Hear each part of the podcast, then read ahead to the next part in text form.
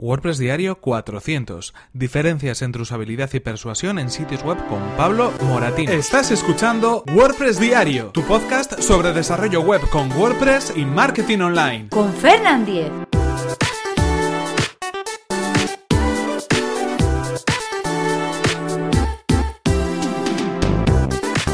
Hola, ¿qué tal? Hoy es viernes 2 de febrero de 2018 y comenzamos con un nuevo episodio de WordPress Diario, donde, como habéis podido comprobar, hemos llegado al número 400. En efecto, 400 episodios que sumamos ya al total de los episodios de WordPress Diario. Ya sabéis, todos los días, de lunes a viernes, día tras día, un episodio sobre WordPress, sobre diseño web, sobre desarrollo web, sobre marketing online y, en definitiva, todo lo que tiene que ver con el mundo de WordPress en general. Esto es WordPress Diario y hoy empezamos este nuevo número este 400 con un formato un poco especial. Hoy tenemos un invitado, el primer invitado que tenemos en este podcast. En este caso va a tomar posesión de este episodio y nos va a contar algunas cosas relacionadas con el mundo de la usabilidad y la persuasión en sitios web. ¿Qué quiere decir esto? Bueno, va a hablar acerca de cómo tenemos o qué tenemos que tener en cuenta a la hora de diseñar una estrategia en nuestro sitio web, si es que estamos pensando en que sea usable o es que estamos pensando, por ejemplo, en que queramos convencer a los usuarios de determinadas cosas.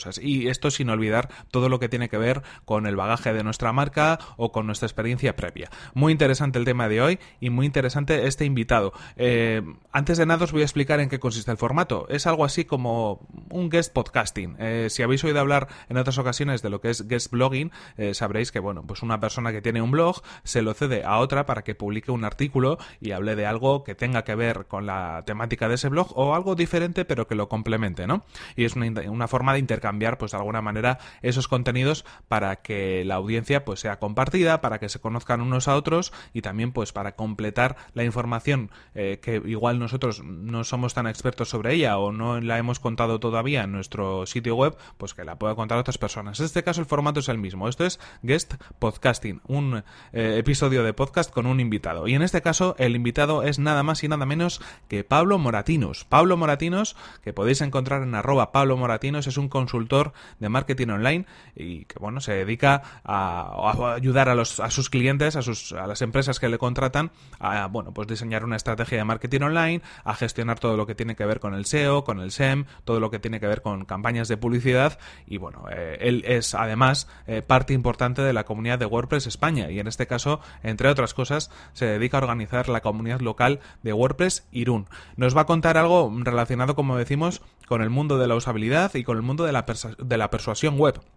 Y es un episodio, la verdad, que para comenzar, súper potente y súper interesante. Así que, sin más, os dejo ya con lo que Pablo nos ha contado y espero que os guste. Hola, Pablo.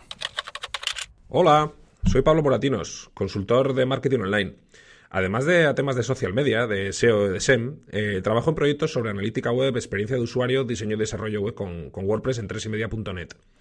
Los contenidos más frikis los comparto en mi blog personal, en pablomoratinos.es para no aburrir a mis clientes.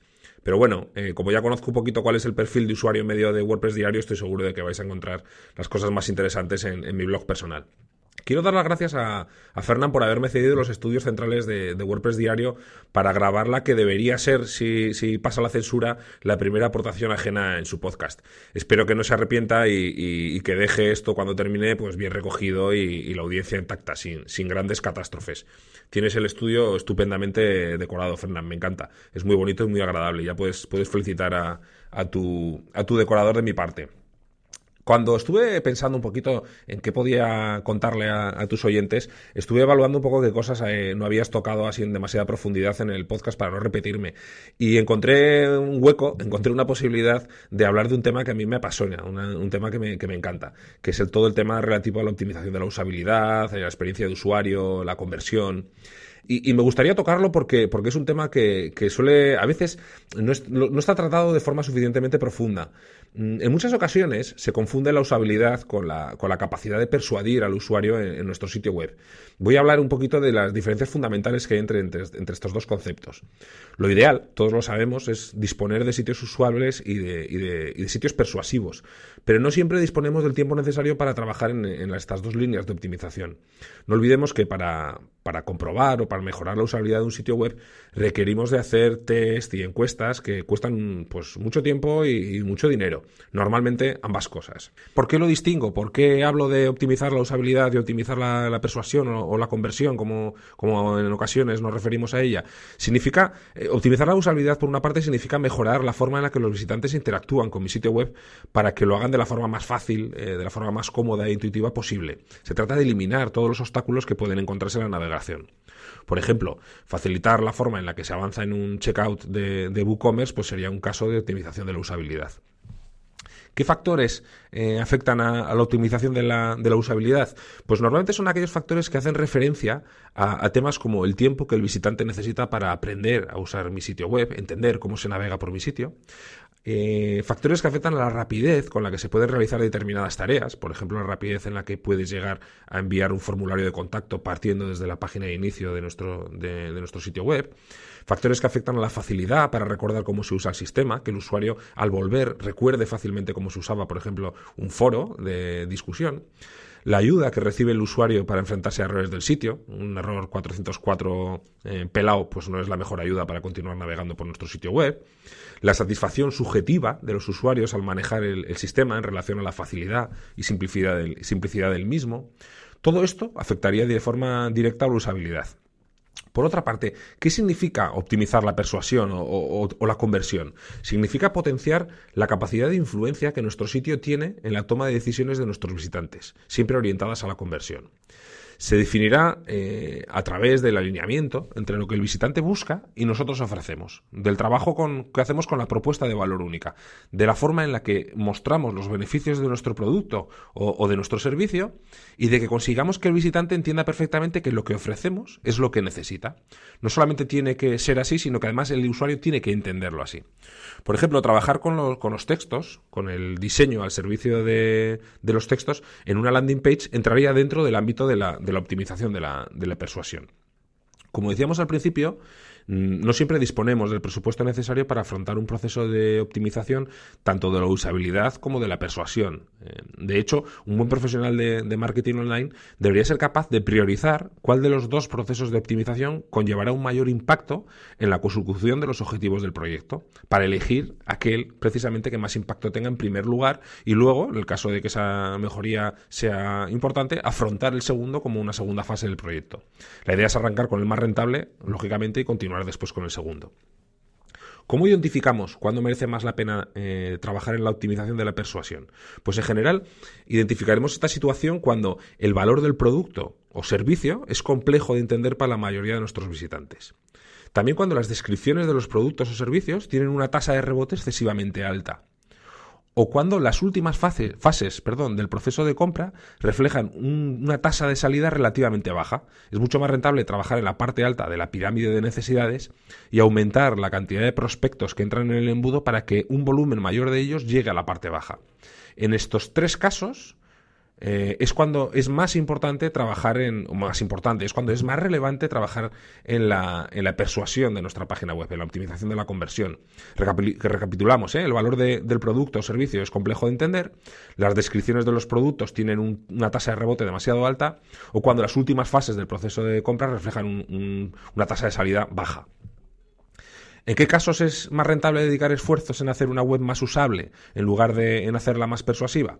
Bueno, pues normalmente será en casos cuando la marca es muy, muy reconocida, se es líder del mercado, el visitante ya sabe que quiere nuestro producto y solo necesita comprarlo, no necesita convencerse. En este caso, pues nos centramos en la eficiencia.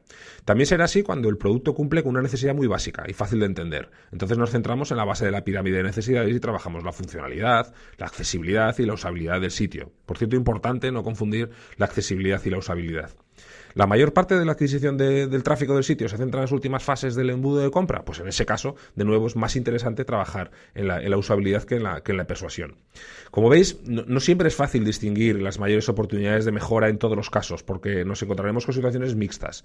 En estos casos, eh, cuando es difícil tomar esa decisión, pues no queda más remedio que tirar de la intuición, de, la experiencia del, especialista en marketing o, estudiar la evaluación de costes de, de mejora para tomar la decisión correcta, es decir, saber cuál va a ser más barato barato de implementar y tomar la decisión en base a eso. Sin embargo, como os digo, siempre es muy importante tirar de estas pistas o de la experiencia del, consultor de marketing para no solamente saber cuál es más barato de implementar, sino cuál es el que más rendimiento le vamos a sacar a medio plazo. Simplemente esto era lo que quería compartir con vosotros. Espero que, os, haya gustado.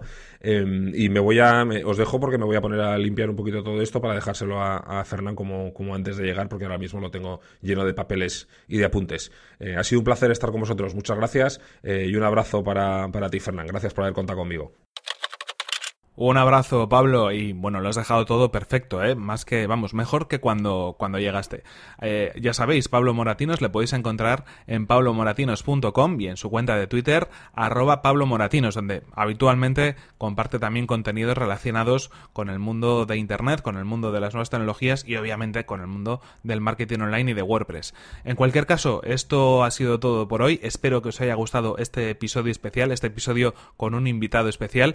Lo vamos a repetir en próximas semanas y además os invito a que si vosotros queréis de alguna manera participar, lo único que tenéis que hacer es contactar conmigo. Eh, por mi parte, nada más, recordaros que este ha sido el episodio 400 de WordPress Diario y podéis encontrarlo en fernan.com.es barra 400. Y si queréis poneros en contacto conmigo, si queréis enviarme vuestras propuestas, si queréis participar en el podcast, como lo ha hecho Pablo en el episodio de hoy, podéis escribirme a fernan.fernan.com.es o si lo preferís a través de mi cuenta de Twitter que es arroba fernan. Muchas gracias por vuestras valoraciones de 5 estrellas en iTunes, por vuestros comentarios y vuestros me gusta en iVoox y por compartir los episodios de WordPress Diario en redes sociales. Ya sabéis que todo eso hace que este podcast lo pueda escuchar cada vez más gente, ayuda a difundir este contenido. Y por mi parte nada más, nos vemos en el siguiente episodio que será el próximo lunes. Así que buen fin de semana y hasta la próxima.